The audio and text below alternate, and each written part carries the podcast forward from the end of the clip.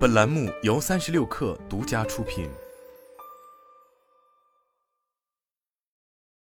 本文来自界面新闻。百度糯米发布 APP 下线公告称，因公司业务调整，百度糯米 APP 将停止服务与运营，预计将于二零二二年十二月正式停止相关服务。公告称，二零二二年八月三十一日二十四点，百度糯米 APP 将从应用商店进行下架，预计将于二零二二年十二月正式停止相关服务。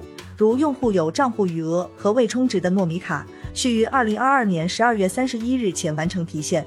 目前，百度糯米官网已无法访问用户个人数据。除了百度糯米 APP 已在各主要应用商店下架。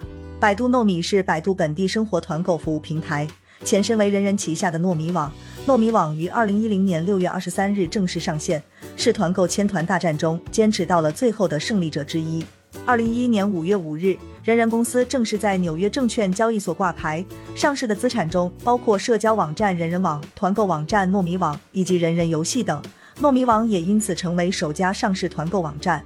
二零一四年一月，百度全资收购糯米网，并在二零一四年三月六日将其更名为百度糯米。百度糯米曾被李彦宏委以承载公司 O2O 战略的重任，百度曾对其的态度是砸两百亿也得把糯米做好，一度估值超五十亿元。二零一五年六月，李彦宏曾称，对于 O2O O 市场就是砸钱发红包，非常同质化。百度糯米会利用百度平台。利用语音识别、图像识别、人工智能等技术，把连接人和服务的事情做好。但随百度陷入 O2O O 烧钱困境，巨额投入并没得到理想回馈，百度随放弃 O2O 战略。此后方向便转向人工智能、无人驾驶。此后，百度糯米处于边缘化境地，时而有被卖身传闻。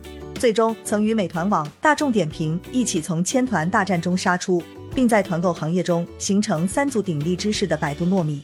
在被百度战略性放弃后，终究迎来死亡倒计时。